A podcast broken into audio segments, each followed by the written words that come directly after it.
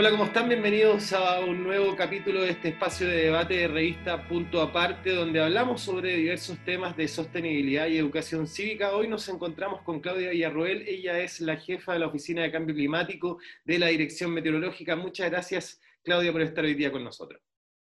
Ok, muchas gracias. Eh, agradecida de estar acá compartiendo con ustedes.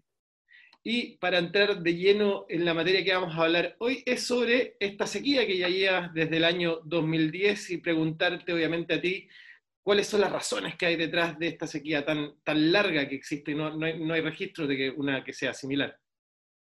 Justamente lo que tú dices, o sea, aquí hay eh, dos cosas súper importantes, eh, que una es la parte climática, el problema de cambio climático eh, ha sido fundamental en esta actual sequía principalmente en, impacta sobre la disminución de precipitaciones desde la región de Atacama hasta, prácticamente la región eh, de los lagos.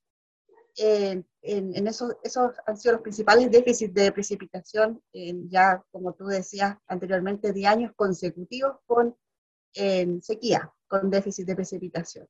Otra cosa súper importante que impacta del cambio climático y que todavía no se ha evaluado en forma eh, más en aguda es justamente el aumento de temperatura, ya que la poca agua que cae, ¿cierto? Hay, un mayor, una mayor eficiencia en la evapotranspiración, ¿cierto? Y, por lo tanto también produce un déficit de precipitación en cuanto en este sentido.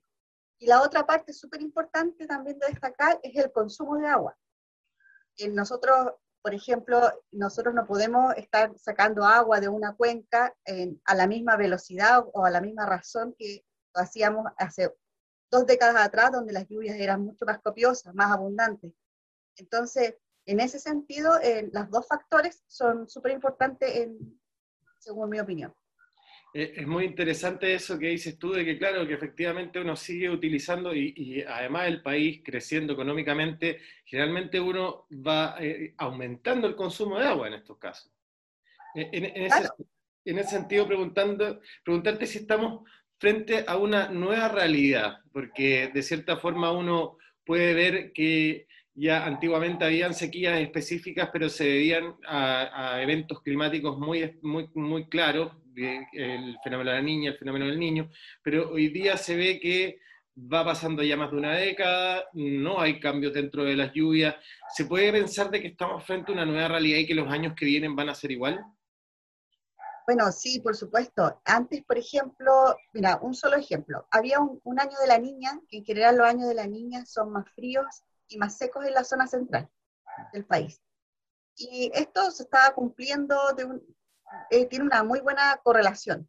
¿ya? Eh, no es exacta, porque esa variabilidad del clima es natural, es de parte del planeta. Entonces, eh, pero se da en general cuando hay años niños que son mucho más lluviosos en la zona central y años niños más secos. Pero el último evento del niño, no sé, no sé si se acuerdan, que le llamaban el niño Coxila, que era uno de los, de, los, de los eventos del niño más grandes que han ocurrido en cuanto al aumento de temperatura del mar, entonces se pensaba que se iba, a impactar con mucha lluvia en, nuestro país. Sin embargo, no pasó absolutamente nada. Fue un año, de hecho, con déficit. Terminamos de todas formas con un déficit importante.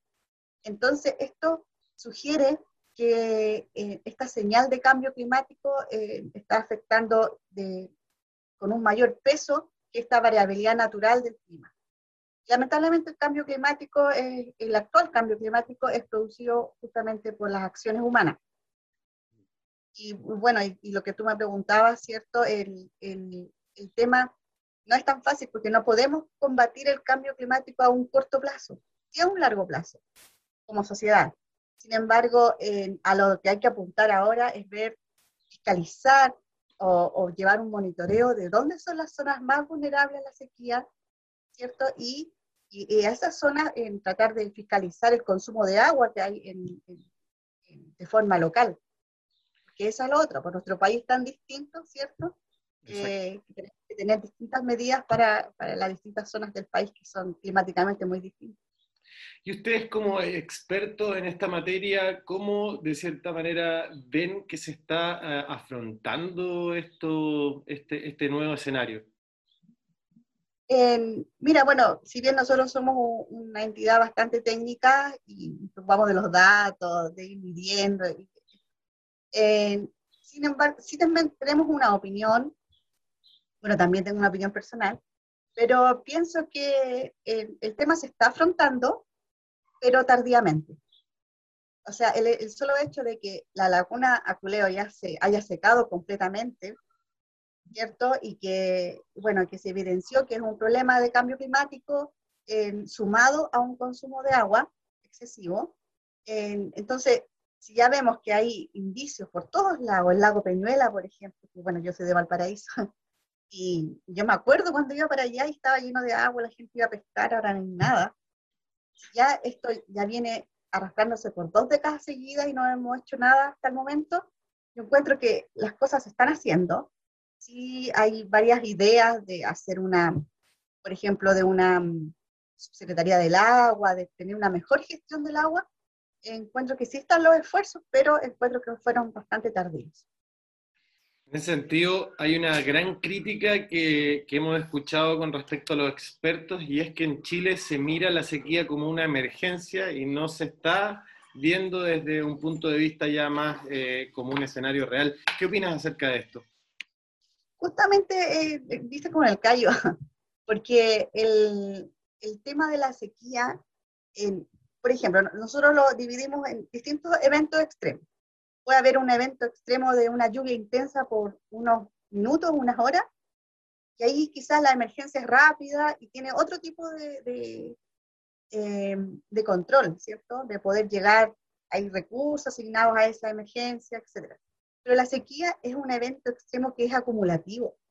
O sea, en un año seco no se va a recuperar con un año lluvioso. Se, el, el, esto se va acumulando. Entonces, si ya llevamos 10 años consecutivos con sequía, todos los impactos se van exacerbando. Por lo tanto, eh, claro que hay que, hay que tomarlo de otra manera, no, hay que tomarlo con una perspectiva de de futuro, de largo plazo, no en el momento, según mi opinión. Y, y para, ir, para ir cerrando, ustedes eh, como dirección meteorológica, ¿cómo han visto el comportamiento del clima finalmente? Eh, eh, ¿cómo, ¿cómo, ha sido ese cambio? También la, la, las estaciones de monitoreo, ¿cómo, ¿cómo, se están comportando? Si nos pudieras dar en ese sentido un panorama. Bueno, sí, eh, justamente estamos terminando de hacer el reporte del 2020, donde ahí se muestran de manera bastante didáctica todas las, las, variables climáticas como han ido cambiando, principalmente la temperatura y la precipitación. Y bueno, y este año lamentablemente terminamos nuevamente con un año seco, y, y en la zona central, eh, ya sea desde La Serena hasta el Biobío, aproximadamente con un 50% de déficit. No fue más seco que el año 2019, pero sí pasa 50%, es la mitad de la lluvia que cae en el año. Eh, solamente nos salvamos por junio, ¿cierto? Que fue una, un mes relativamente normal, pero de todas formas tenía un déficit. Y bueno, y lamentablemente eh, todo Chile eh, prácticamente está más seco. Y donde es más preocupante aún es en la zona norte, donde la zona norte, toda la zona norte tiene un aumento de precipitación. O sea, zonas que son desérticas tiene un aumento de precipitación. Eh, también hay que poner el foco en, en, ese lado, que pueden haber eventos extremos que ocurran eh, y que impacten sobre eh, otra, otro tipo de consecuencias, como aluviones, remociones en masas. Entonces, desde Atacama hasta prácticamente la región del Biobío, el, el tema de la sequía continúa y de manera bastante reforzada. Y esto se suma que este año o sea, el año pasado, el año 2020, fue el segundo año más cálido desde 1960, 61. Así es que en estas, estas, dos, estas dos variables, eh, por supuesto, conjugan para hacer un escenario que no es muy bueno y que lamentablemente las tendencias indican, eh, como se hicieron hace varios años atrás y como que nadie creía mucho esto, bueno, eh, lamentablemente están siguiendo incluso más en, con, con, una pendiente mucho mayor de la que se esperaba. El déficit de la tendencia de precipitación acá es alrededor de un 20% de déficit que vamos a tener cada 10 años. Cada lo que ha estado pasando. Eso, eso, es lo que se, se ¿Cuál, ¿Cuál, fue el año más cálido? Perdona que te pregunte. el 2016. ¿Por qué? Porque ese año, bueno, junto con ser uno de los cinco años más cálidos, que han sido como los últimos cinco años más cálidos, se sumó un evento del niño. Cuando es evento del niño hay temperaturas más altas, eh, sobre todo en las zonas costeras. ¿Y los años más secos? Mira, los años más secos han sido en 1924 en la zona central, ¿Ya? el 68, la sequía del 68, la del 98, eh, la del 98 coincidió con un año de la niña. Ya en los últimos, los últimos esos son los, los, años secos como por excelencia, que han sido como más natural. Pero lamentablemente los 10 años, entre los 10 años más secos, desde el 2006 en adelante, han sido de esta década. O sea, el único, el único que, eh, que no está dentro de los años más secos justamente es el 98, yo, creo que de, siete, de los 10 años más secos, 7 eran de esta época. De esta ahora se sumó uno más. el octavo. Perfecto. Bueno, Claudia, muchísimas gracias por haber estado con nosotros en este espacio. Te agradecemos por la ayuda y nada, esperar que se tome conciencia también y que se mejore en el, en el término de la gestión de agua también, creo yo, ¿no? Sí, sí, yo creo que por ahí va la cosa y vemos, vamos a ver que, ojalá que hayan buenos resultados y también, bueno, a propósito de decir que eh, para poder para poder tener un buen monitoreo del clima en Chile, que es lo que, lo que para saber lo que está pasando, también eh, ahí hay que ponerle hincapié a las autoridades en que necesitamos un servicio meteorológico mucho más robusto del que tenemos. Perfecto, también es importante dar a conocer esas realidades porque no solamente, no solamente basta con la institucionalidad, también se necesitan recursos y también se necesita capacitación y una serie de herramientas.